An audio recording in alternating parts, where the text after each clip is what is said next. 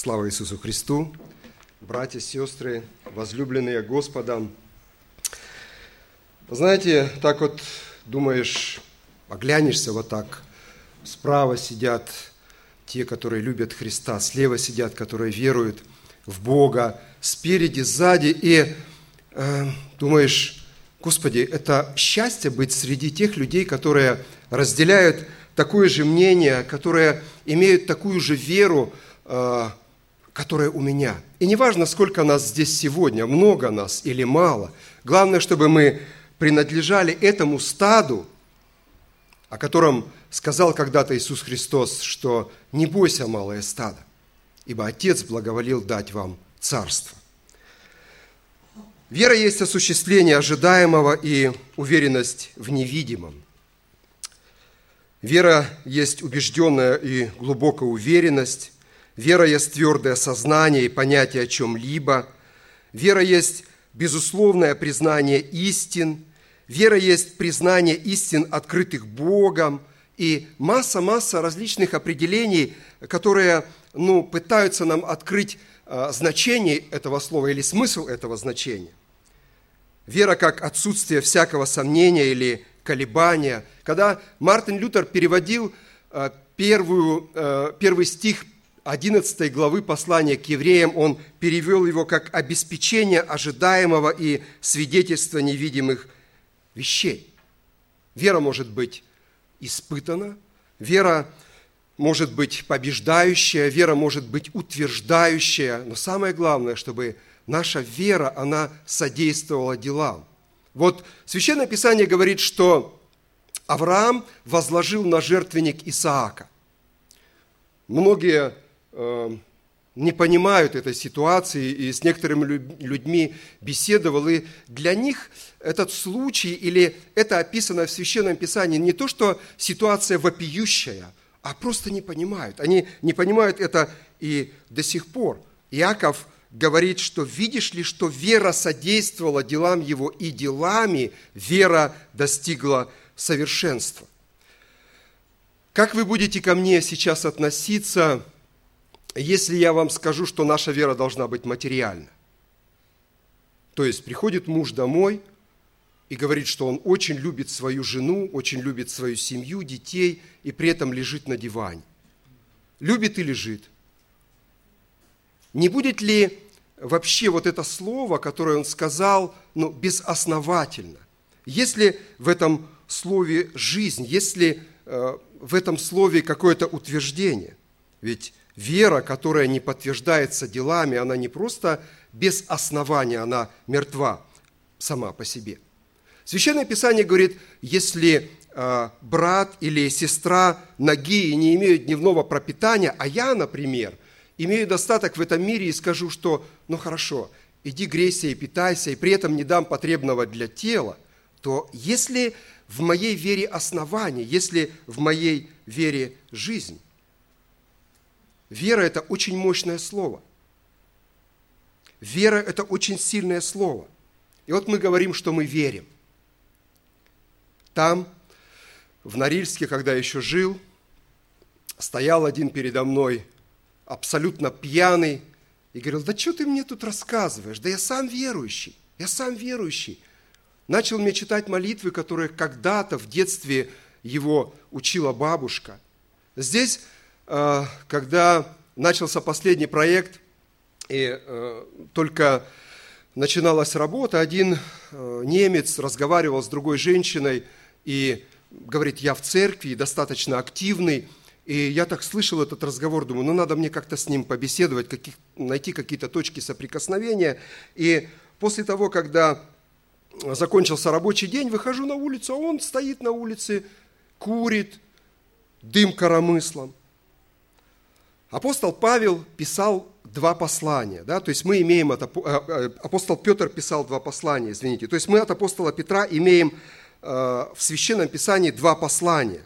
И первое послание он пишет рассеянным пришельцам, евреям, которые жили на чужбине в римских провинциях Каппадокии, Понтии, Галатии, Асии, Вифинии. Второе послание было написано всем, всем, принявшим драгоценную веру. оно было направлено против лжеучителей, чтобы каким-то образом а, обезбредить а, а, церкви от лжеучителей, выявить этих лжеучителей. И вот от божественной силы Господа мы имеем все, все для жизни. То есть мы имеем питание, э, имеем все для тепла, имеем э, все для спокойствия, то есть для тела и для благочестия, что является, скажем, соблюдением божественных истин. Бог дает все. Физическое, Бог дает духовное. И вот мы с вами причастники божеского естества, то есть стали частью Бога, потому что э, естество – это Божья природа. Стали его частью и, отголя... и удаляясь от господствующего в мире, должны свою веру показать. То, что меня зовут Алексей Новак, и то, что все это знают, это еще не доказывает то, что меня так зовут. И если вы, скажем, спросите у меня, есть ли у тебя документ, доказывающий, что ты действительно Алексей Новак, я скажу, есть, то это еще не будет доказательством, что это действительно я. Доказательством, что меня так зовут, и что это я, будет документ, который я предоставлю, то есть документ, удостоверяющий личность если я этот документ покажу? Есть ли у тебя вера? Да, конечно, есть. Но как тот достаточно выпивший стоял и говорил, что он тоже верующий, и если я просто говорю, то, может быть, мои слова являются просто словами, потому что слова, они еще не доказывают абсолютно ничего, потому что слова могут быть просто слова – я думаю, нам с вами нужно зачитать одно место Священного Писания, очень сильное место. Откроем Библии. Второе послание святого апостола Петра, первая глава, с 1 по 9 стих. Второе послание Петра, первая глава, с 1 по 9 стих. Симон, Петр, раб и апостола Иисуса Христа, принявшим с нами равно драгоценную веру по правде Бога нашего и Спасителя Иисуса Христа, благодать и мир вам да умножится в познании Бога и Христа Иисуса Господа нашего. Как от божественной силы Его даровано нам все потребное для жизни и благочестия через познание призвавшего нас славою и благостью, которым дарованы нам великие драгоценные обетования, дабы вы через них соделались причастниками божеского естества, удалившись от господствующего в мире растления похотью, то вы, прилагая к всему все старания, покажите в вере вашей. Добродетель, в добродетели рассудительность, в рассудительности воздержание, в воздержании терпение, в терпении благочестие, в благочестии братолюбие, в братолюбии любовь. Если это в вас есть и умножается, то вы не останетесь без успеха и плода в познании Господа нашего Иисуса Христа. А в ком нет всего, тот слеп, закрыл глаза, забыл об очищении прежних грехов своих. Тема проповеди «Семь видов благодати». Эта проповедь звучит второй раз. Э, Ее, она уже звучала в Лихтенберге. И для того, чтобы просто утвердиться, и для того, чтобы еще раз э, понять эти семь видов благодати, я готов ее для себя говорить еще раз. Итак, покажите в вере добродетель. Вообще сама добродетель – а само слово – это положительное нравственное качество, можно сказать, даже высокая нравственность. Это не просто добрые дела. То есть, если, например, разложить это слово, то, в принципе, оно и говорит о добрых делах. Первое, что сигнализирует вообще о нашей вере, это нравственность, то есть этические качества – да, которые внутри нас с вами, и они выходят наружу. Здесь и соблюдение священного писания, здесь отношение к людям, здесь отношение к церкви. Помните очень интересную историю, когда Иисус Христос приходит в Иерихон, и там Закхей с дерева посмотрел на него, потом он был у него в доме, у Закхея, И Закхей принял Иисуса Христа с радостью и говорит, что половину своего имения я отдам нищим, а кого обидел, воздам в четверо. То есть так сказал Закей, когда уже был, будучи прощен Иисусом Христом. То есть, вообще, исходя из текста, мы понимаем, что произошла абсолютная перемена. Произошла абсолютная перемена ума, и человек просто поменял ум, поменял мысли. Еще недавно он думал только о наживе. Вообще, Римская империя, она была разделена на такие таможенные зоны, и даже если не только переходя из города в город, но переходя из района в район в городе, нужно было платить пошлину. И вот эти мытари, нанятые римскими властями, они а, а, как бы собирали вот эти деньги, естественно, эти средства не мог никто посчитать. И они должны были отдать определенную сумму а, римским властям, набранную за день, а все остальные деньги забирали себе. Конечно же, этот человек был достаточно богат, и Иисус Христос слышит от этого богатого человека, что он готов пожертвовать большой частью своего богатства. Он услышал от Бога, ныне пришло спасение дому сему, потому что и он дитя Авраама, ибо Сын Человеческий пришел взыскать и спасти погибшее. Вообще, развитие э, христи... или в развитии христианского характера исходной точкой является вера. Вера есть, если она у человека, она как бы дает подвижку в развитии христианского характера. Это духовное внутреннее качество, которым руководствуется человек. И, естественно, она появляется тогда, когда человек родился свыше, когда у него это рождение свыше произошло. Добродетель – это превосходное качество и благородство. Скажу честно, что у меня в этом отношении еще далеко-далеко до совершенства.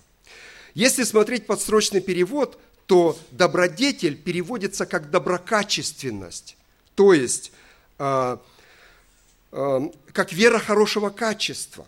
Покажите в вере вашей веру хорошего качества. Когда перед Навуходоносором стояли Сидрах, Месах и Авдинага, которые более известны по этим вавилонским именам, и Навуходоносор принуждал их поклоняться этому истукану, поклоняться этому идолу, э, которого он поставил.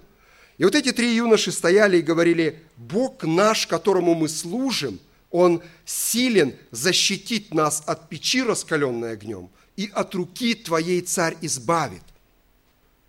Но если даже этого не произойдет – то есть, если Он, Бог, не избавит нас от печи, и даже если не избавит от, от твоей руки, то знай, царь, что мы все равно истукану твоему поклоняться не будем и богам твоим служить не будем. Если мы с вами покупаем товар за хорошую цену, то в принципе мы и хотим, чтобы качество этого товара, оно соответствовало цене.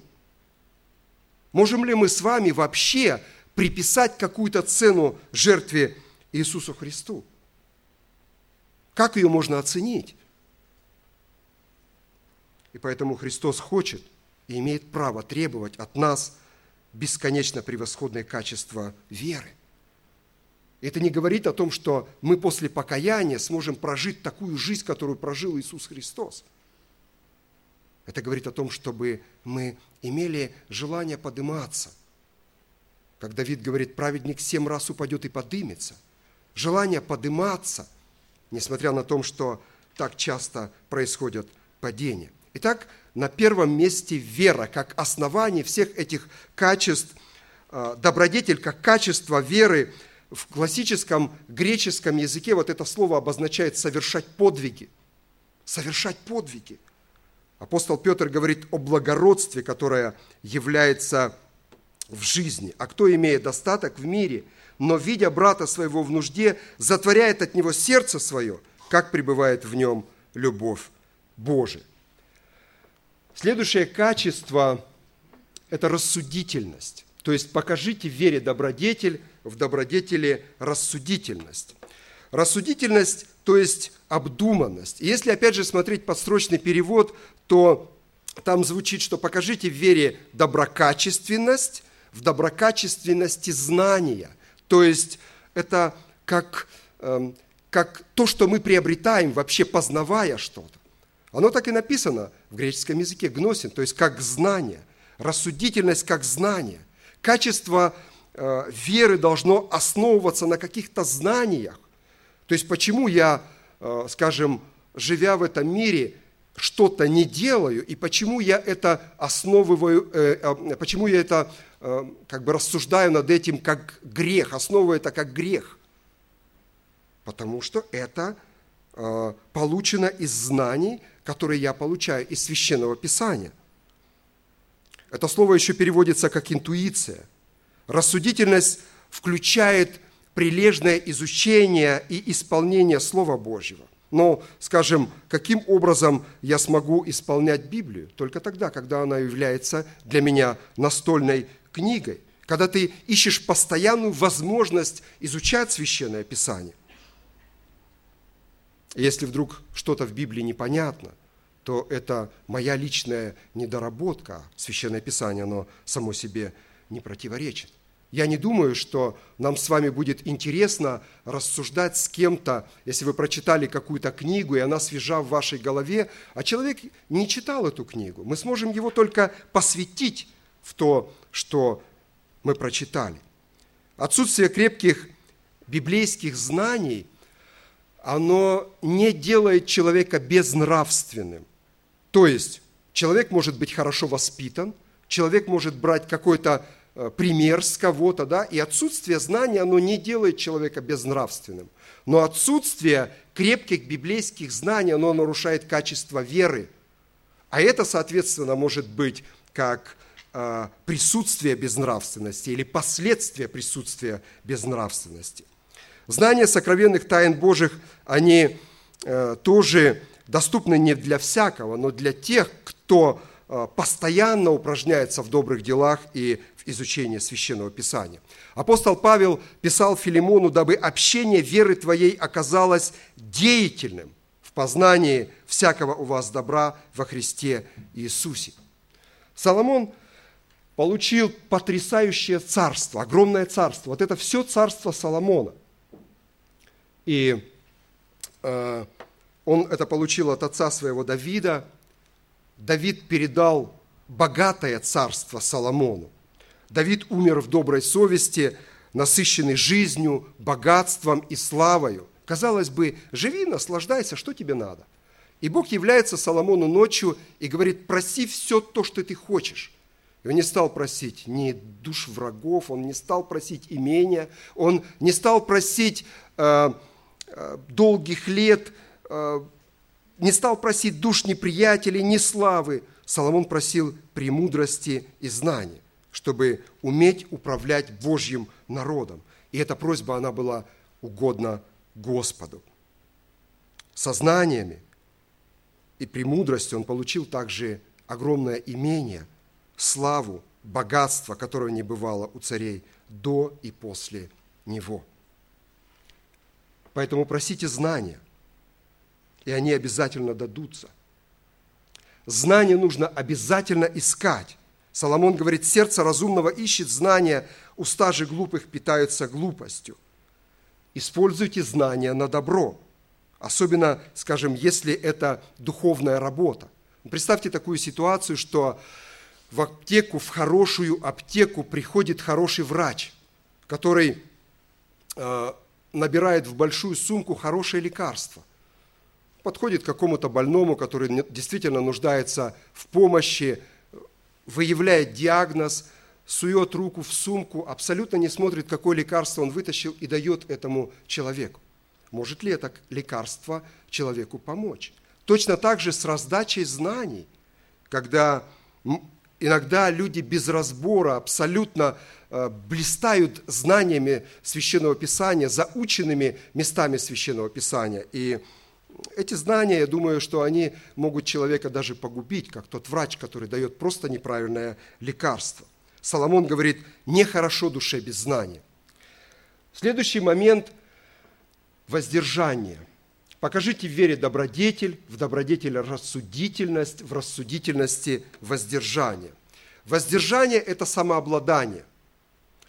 Воздерживаться можно во многом. В еде, скажем, в желании иметь шикарную одежду, в желании иметь какую-то шикарную машину. Фарисеи тоже воздерживались в еде. И по понятию фарисеев, если человек кушает какую-то вкусную еду, это уже было чревоугодием – то есть, по сути, если, например, вы сегодня позавтракали э, бутербродом с икрой, то, по мнению фарисеев, вы впали в грех чревоугодия. И когда Священное Писание говорит о чревоугодии, это совсем э, не то, что, скажем, э, ну, была какая-то свадьба здесь, да, и вы случайно не подрасчитали и э, немножко переели. Это совсем не об этом. Они ели сутками – потому что там было много баранов, много валов, и они там все это жарили и кушали сутками. И когда уже э, не могли есть, потому что не лезет, шли в специальное место, где э, были такие бревна, по, которому, по которым они катались да, и освобождались от того, что съели, и потом шли есть опять. Воздержанный, он умеет ограничивать себя в потребностях. Воздержанный он не позволяет себе лишнего, особенно если это вредит правилам веры. Есть очень хороший отрицательный пример, когда Самуил отправляет Саула в Галгал э, и говорит, что я туда приду, и э, там будет принесено все сожжения, жди меня семь дней, и я приду и тебе скажу, что надо делать. Саул уже был на то время помазанным царем. То есть до этого Соломон возлил на него уже сосуд из сосуда елей, то есть он уже был помазанным царем. И Самуил был слуга Божий, его нужно было действительно слушаться беспрекословно. Саул пошел в Галгал и ждал там действительно семь дней. Но прошла, произошла такая интересная ситуация, что Иоаннафан, сын Саула, разбил один э, охранный филистимский э, отряд. То есть там была такая пограничная зона, э, отряд это охранял вот эту границу, и Иоаннафан, сын Саула, разбил этот отряд. И филистимляне начали воевать против израильтян, израильтяне там прятались в пещерах, и действительно, после этого, когда люди испытывали страх, они начали разбегаться. Саул увидел такую ситуацию, я могу представить действительно эту ситуацию, что он ходил от страха из угла в угол, сказал людям своим, приведите все то, что нужно для жертвы. И он вознес все сожжения. То есть он проявил невоздержание, он не исполнил Божьего Слова, не исполнил то, что сказал ему Самуил. После этого в результате было сказано, что Господь найдет себе мужа по сердцу своему. И царство Саула не устояло. Апостол Петр писал это послание, и воздержание в то время, оно как бы было особенно э, таким сильным проявлением для спортсменов, которым необходимо было себя ограничивать во многом, дисциплинировать. Христиане должны, не должны позволять себе невоздержанности в страстях, не должны себе позволять невоздержанности в плотских похотях. Вся наша с вами жизнь, она состоит из воздержания. Вы проснулись утром, и пока не легли спать вечером э, в кровать, не легли спать, вся наша жизнь состоит из погашения эмоций. Выехал на дорогу, и лучше не сигналить. Лучше погашать эти эмоции, если ты видишь, что кто-то нарушает правила. Воздержание – это одно из качеств плода Духа или атрибутов плода Духа. Плод Духа, он состоит не только из любви и из радости. Плод Духа состоит из совокупности любви, радости, мира, долготерпения, благости, милосердия, веры, кротости. И одна из составляющих плода Духа – это воздержание. Воздержание вытекает из знаний. Следующий момент – это терпение. Покажите в вере добродетель, в добродетели рассудительность, в рассудительности воздержание, в воздержании терпение. Иногда приходится просто стиснуть зубы, где-то промолчать. И если ты хочешь доказать, что ты прав. И если ты действительно доказал, что ты прав, будучи при этом неправ, то тебе не станет легче. Не станет легче, если ты действительно имеешь отношения с Богом. Терпеть значит безропотно и стойко переносить то, что тебе не хотелось бы переносить. Мириться с теми моментами, которые в жизни не хотелось бы иметь. Знаете, какой самый первый признак апостольства? Не чудеса и не знамения и не силы. Хотя эти признаки, они действительно принадлежат признакам апостольства. Апостол Павел 2 Коринфянам 12, 12 пишет, что самый первый признак апостольства – это терпение. В греческом языке это обозначает такую стойкость, несет очень сильную нагрузку. Стойкий, то есть непоколебимый. Давид никогда не говорил о том, что он сам себе скала, и о том, что он сам себе прибежище. Стойкость или терпение – это результат соединения с Богом. Господь говорит, прибудьте во мне, и я в вас, как ветвь не может приносить плода сама собою, если не будет на лозе, так и вы, если не будете во мне. Терпение происходит от испытания. Испытание вашей веры производит терпение. Терпение – это производное от испытания. Знаете, я когда еще в Норильске работал на заводе, у нас выпускали такие огромные, их называли чушки, металлические чушки, такие огромные, многотонные, э, такие квадратные Э, полуфабрикаты. На нее посмотришь, она тебе даром не нужна. Но этот металл брали, и потом после какой-то определенной обработки из этого металла появлялась какая-то маленькая деталь, которая, возможно, стоила намного больше, чем эта груда металла. То есть появлялось что-то маленькое, но оно действительно стоило какую-то цену. Так и терпение, оно действительно Богом оценивается – является драгоценным, оно производится от испытания, которое, в принципе, мы с вами не хотим иметь. Апостол Павел, э, Иаков, он приводит такую интересную э, иллюстрацию о земледельце. Если кто-то из нас знаком с земледелием, знаете, или с огородами, э, знаете, мы тоже, когда жили в Сибири, у меня, у моих родителей тоже там были ну, был огород, два даже огорода, вот, и э, приходилось на этом огороде достаточно много работать. И мне приходилось полоть, мне приходилось поливать и что-то еще делать.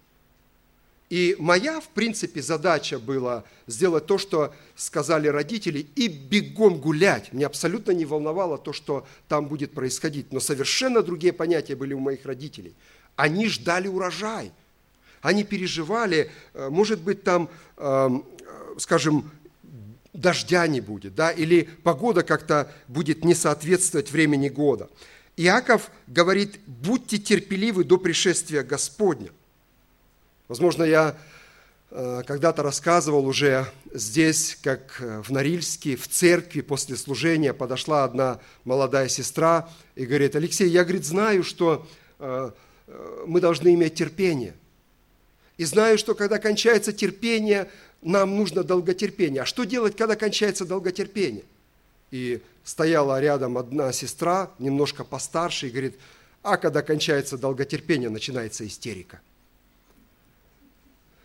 Естественно, это не христианское поведение. Вот земледелец ждет драгоценного плода от земли.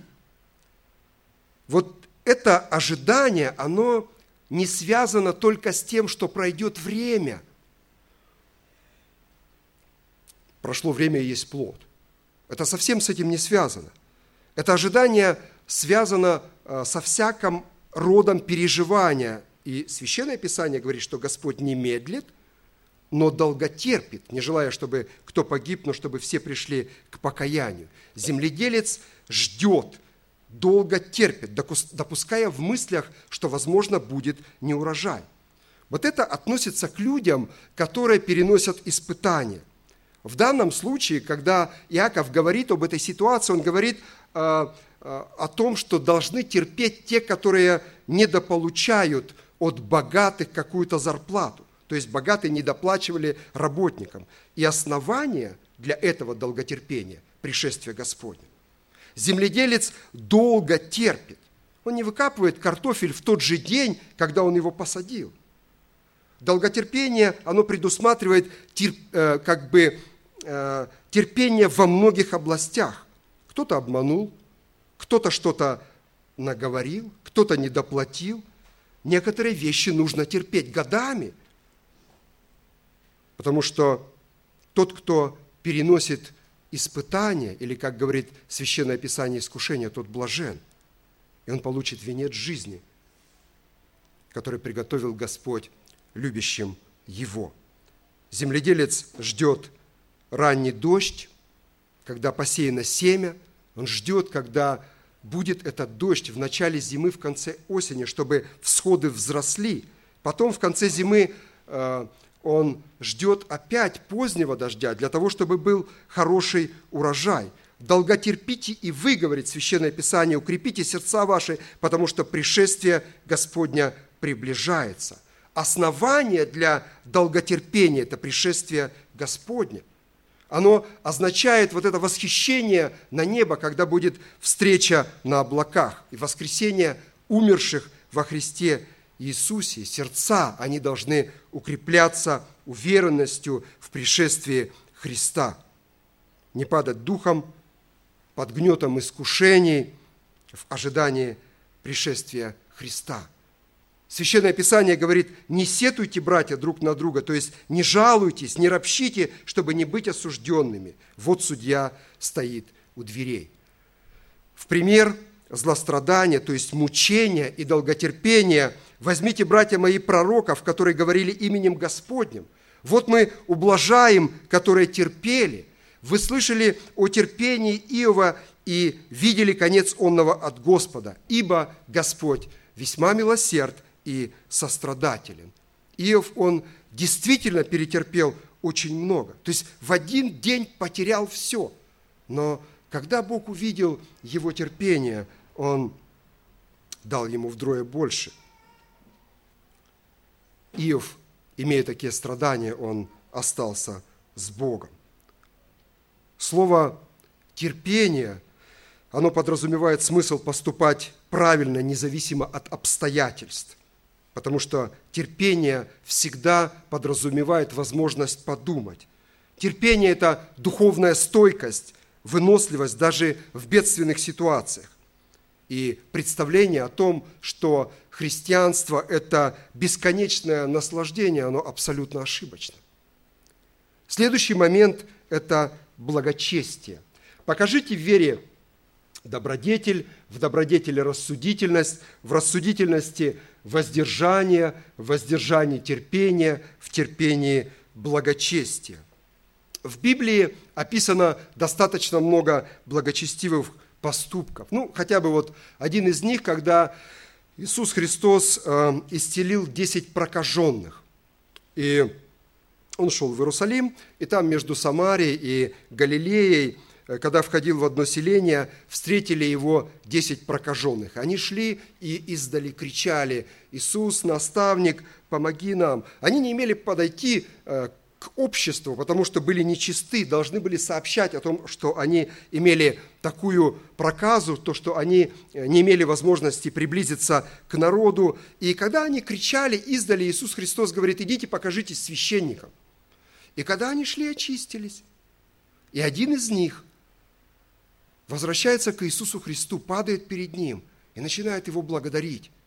Библия говорит, что это был самарянин. Вполне явное благочестие. И тут же описывается потрясающая неблагодарность. Девять, которые были иудеями, они не пришли благодарить. Это, э, ну как, невозможно сравнить с тем, что ну, скажем, кто-то вам дал 10 копеек на булочку, и вы не посчитали это за добро. Этим людям вернулась жизнь. Они имели теперь такое здоровье, что они имели моральное состояние опять войти в общество. Они могли работать, они могли общаться с, детьми, э, с людьми, то есть им как бы вернули заново рождение. И как они только перестали нуждаться, сразу пропало желание в благочестии. У Даниила было такое почитание к Богу, что незаманчивое положение, ни потрясающая карьера, ни даже страх смерти не могли заставить его почитать идолов. Помню, моя соседка рассказывала, как ее знакомая работала у одной женщины, а, успешная предпринимательница, живет в Грюневальд, это, знаете, самый богатый район в Берлине, у нее свой особняк, своя фирма, молодая женщина, и к ней, говорит, зайдешь домой, у нее все есть. И она при этом ничем не довольна.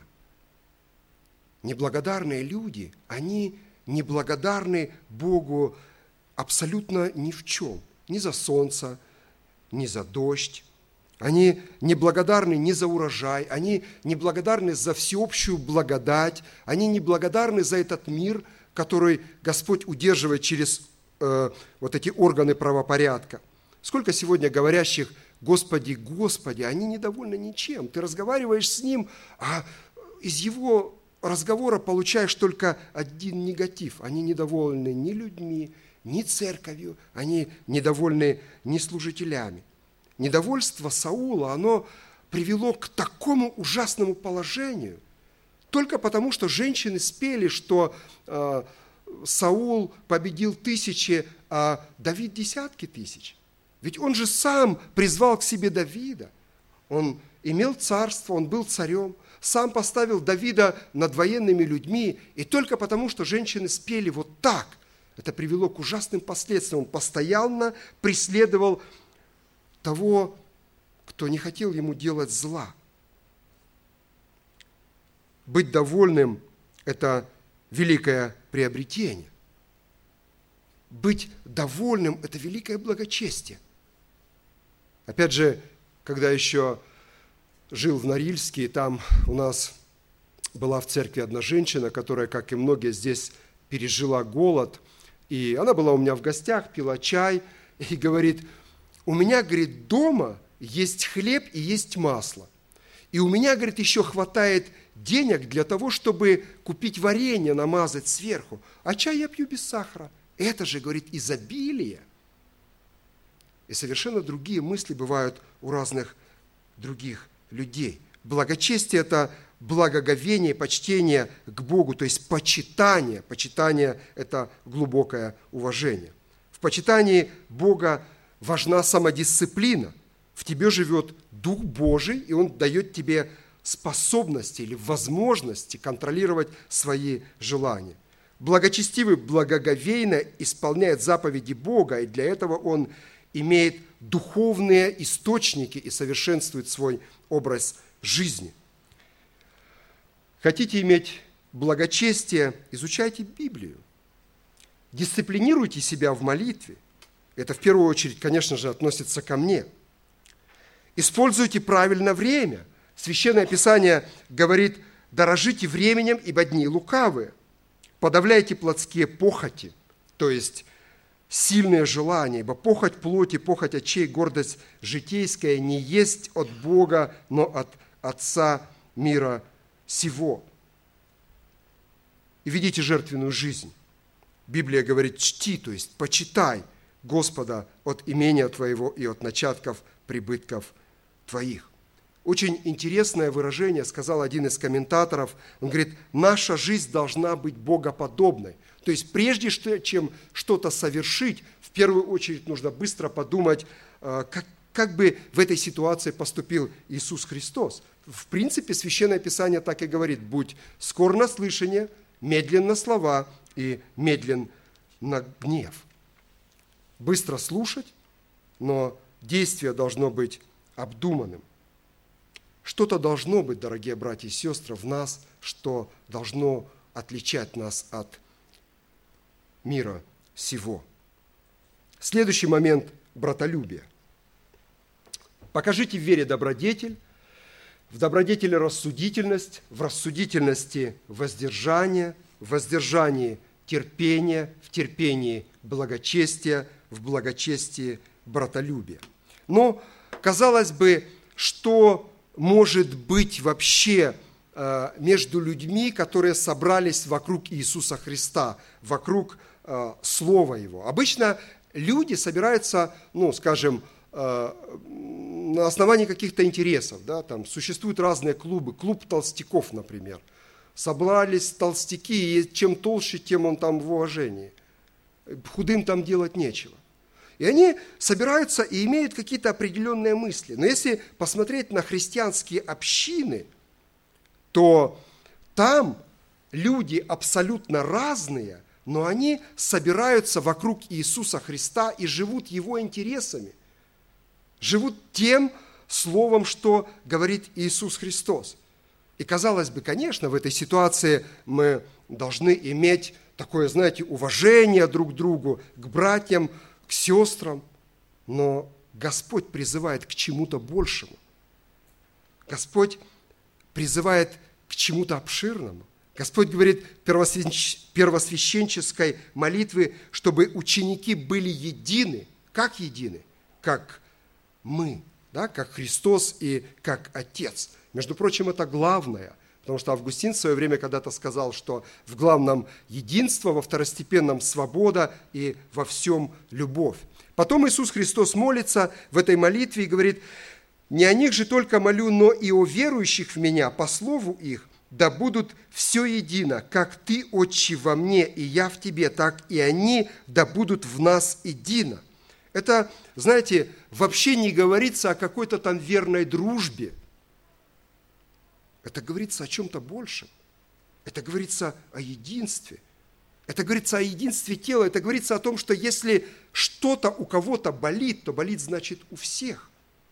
Не просто у того, который сидит рядом. Это болит значит у всего тела. Если мы э, как бы не позволили себе понимать это правильно, значит мы не позволяем себе вот этой молитве в нас впитаться – если я нахожусь в церкви и живу отдельно от церкви, если только я думаю, что я один правильно знаю и правильно могу объяснить, и только меня слушайте, тогда от моей веры нельзя, или в моей вере нельзя найти никакого основания.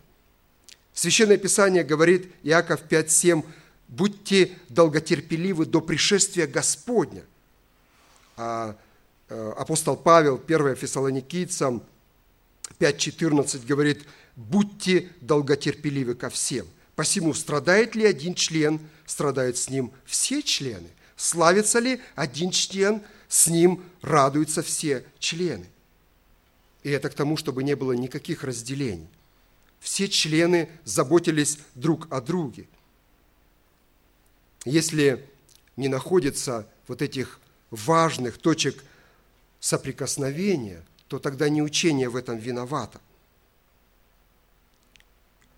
О братолюбии, конечно, нужно говорить отдельно, это отдельная тема, но когда Господь приближался к Иерусалиму, перед тем, когда Он уже будет взят на распятие, Он увидел этот город и, смотря на него, заплакал. Заплакал, видя этот город. Стронг комментирует это не просто как заплакал, он комментирует это как оплакивал. То есть он выражал свою скорбь, которую выражают по поводу чьей-то смерти.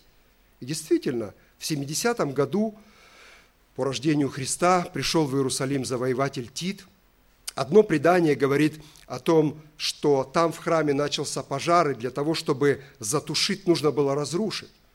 Другое предание говорит, что между камнями были вставлены золотые пластины для крепости. И когда э, поднялась температура, тогда поплыло золото, и начали солдаты все это разбирать. И действительно, когда они все это разобрали для того, чтобы э, приобрести это золото, действительно не осталось камня на камне, так как предсказал это Иисус Христос. Но, казалось бы, народ невыносимый как Священное Писание говорит, жестоковыйный. Но Иисус Христос испытывал к этому народу особую любовь. И вот эта ситуация, она вызвала в нем не гнев, а она вызвала слезы. Скажите, дорогие братья и сестры, кто готов, ну, скажем, ради спасения своего соседа, ну, если гипотетически предположить, гипотетически, что если ты откажешься от Христа, то таким образом спасется твой сосед. Нету ни одной руки. И я тоже не готов. И я тоже боюсь в ад, и я не хочу вечных мучений.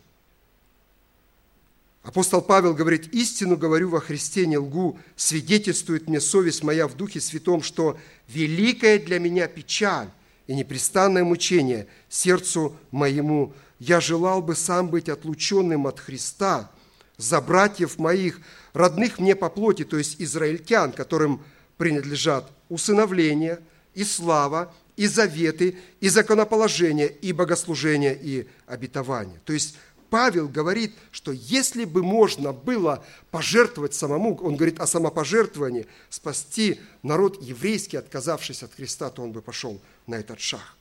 И он говорит вот об отлучении, говорит как о предмете, который у евреев отдавался или обрекался на погибель для того, чтобы удовлетворить Божий гнев.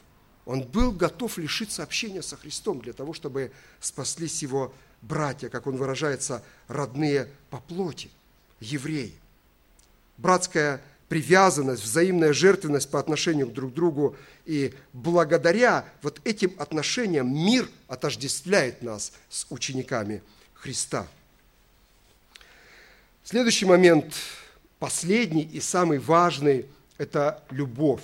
Покажите в вере добродетель, в добродетели рассудительность, в рассудительности воздержание, в воздержании терпение, в терпении благочестие, в благочестии братолюбие, в братолюбии любовь.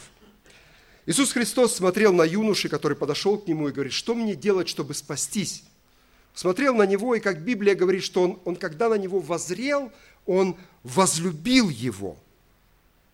Объяснил, что нужно помимо исполнения вот этих заповедей еще и иметь любовь, иметь отношение к другим. То есть продай имущество, раздай нищим, будешь иметь сокровища на небесах.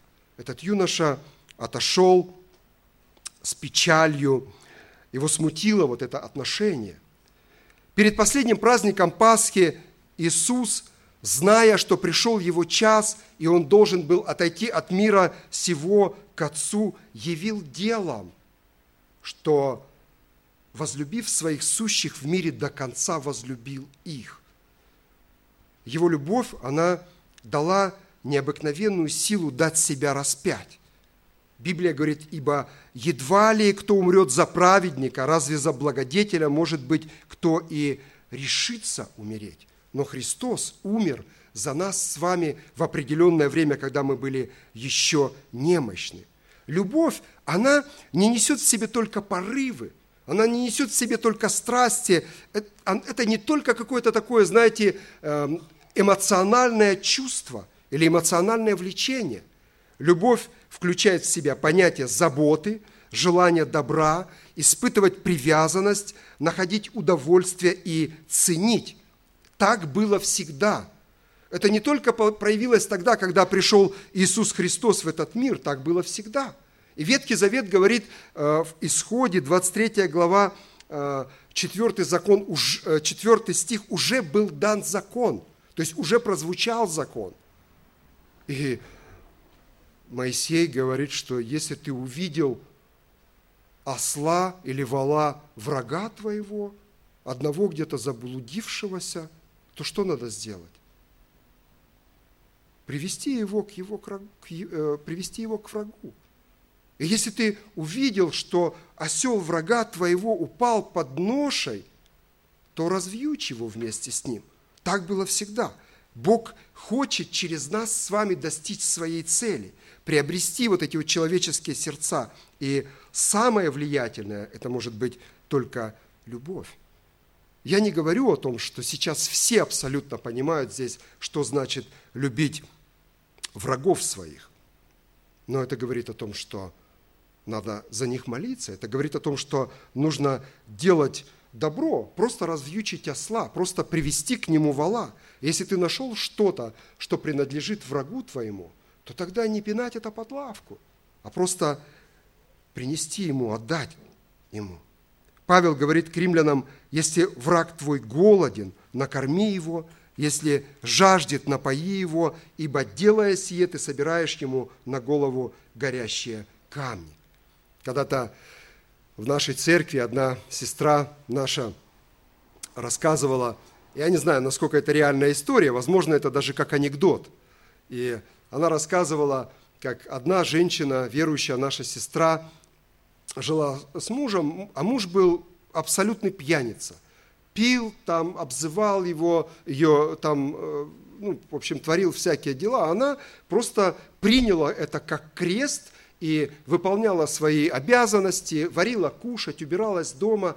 И что-то у него вот там проявилось у мужа в одно время. Он говорит, слушай, говорит, жена, я э, столько много тебе наделал горя, столько много уже натворил, а ты такая смиренная остаешься. Э, вообще, что, почему ты это делаешь? Она говорит, а я исполняю Священное Писание. А что там написано в Священном Писании? А там написано, накорми врага своего, напои врага своего.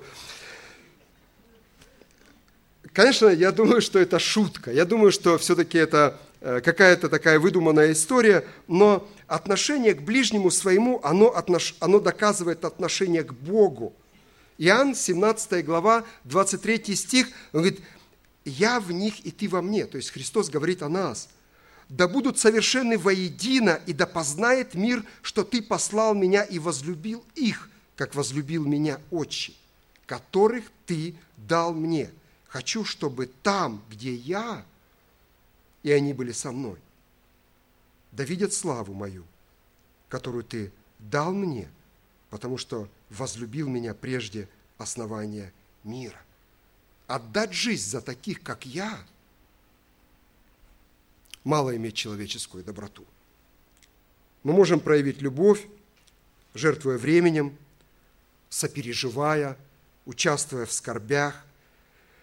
Братья и сестры, они имея такую поддержку, будут брать пример. И из этого получается такое понятие, как единство, о чем и молился Иисус Христос. Вот эти семь видов благодати делают цельным христианский характер. Один христианин любил читать своим сыновьям следующую цитату. «Добавьте к вашей вере добродетель, мужество Давида, к мужеству Давида рассудительность Соломона, к рассудительности Соломона терпение Иова, к терпению Иова благочестие Даниила, к благочестию Даниила братолюбие Иоаннафана, к братолюбию Иоаннафана любовь Иоанна. Сейчас я хочу обратиться к тем, которые еще не приняли любовь Христа. Я просто призываю вас полистать свою жизнь назад. Там действительно есть над чем задуматься, там есть за что просить прощения у Бога. Когда Христос страдал на кресте, Он думал именно о тебе. Он имел в своем сердце именно тебя. Он умирал за тебя. Не попирай его жертву. Она сильна и сегодня – то есть кровь Иисуса Христа, она может очистить от всякого греха, но так будет не всегда. Будет время, когда будет забрана благодать. Не рискуй. Не рискуй, оставаясь здесь на великую скорбь. И сегодня, сегодня спастись через жертву Иисуса Христа. И в заключение хотел бы дать несколько советов. Покажите качество веры в добродетели. Приобретайте знания, рассуждая над Библией. Тренируйте воздержание как составляющую плода духа. Терпением спасайте души ваши. Почитайте Бога, независимо от обстоятельств. Братолюбием и любовью сохраняйте единство церкви. Аминь. Помолимся, да?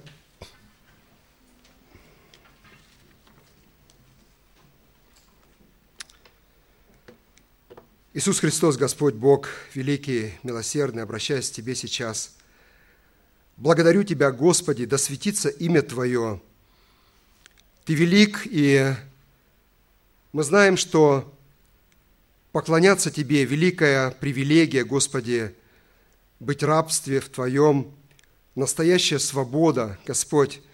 Действительно, быть в повиновении у Тебя, Господи, открывает великие возможности, Господь. Освобождается сердце от темных моментов, от всяких этих затененных углов, Господь. Благодарю Тебя, Иисус Христос, что Ты, призывая нас к вере, говоришь о том, чтобы мы эту веру могли показать. Помоги показать нам в вере добродетель, в добродетели рассудительность, в рассудительности воздержание, в воздержании терпение, в терпении благочестие, в благочестии братолюбие, в братолюбии любовь. Помоги, Господи, чтобы наши глаза были открыты. Помоги, Господь, чтобы мы действительно могли показать этому миру тот христианский характер, который Ты хочешь через нас проявить, Господь. Я благодарю Тебя за детей Твоих, благодарю Тебя за то, что Ты милостлив ко мне лично, призвав меня когда-то к покаянию, Господь. Дай сегодня многим, кто не имеет в сердце Тебя, Господь, это желание посвятить жизнь Тебе, Иисус Христос. Благодарю Тебя, Боже милосердный, за то, что всегда и во всем Ты ведешь и направляешь, и благодарю Тебя, что все от Тебя, все в Тебе и все, тобой, э, все к Тебе возвращается, Господь. Благодарю Тебя за то, что Ты начаток всего, Боже милосердный. Поэтому, живя в этом мире, Господи, научи жить так, чтобы действительно не было стыдно, когда предстану пред Тобой, Господь. Когда каждый предстанет пред Тобой, чтобы иметь это дерзновение, сказать, да, я совершил этот путь, Господь. Не стыдно пред Тобой. Боже милосердный, покажи нам, Господь, как мы должны это совершить, Боже милосердный, чтобы наша вера была не только на словах, но, как писал когда-то апостол Павел Филимону, чтобы наша вера была действенной, Господь. Благослови этот день, помоги быть всегда достойным пред величием Твоим, Господь, славить и благодарить Тебя. Ты действительно достоин чести, хвалы и поклонения во имя Господа нашего Иисуса Христа. Аминь.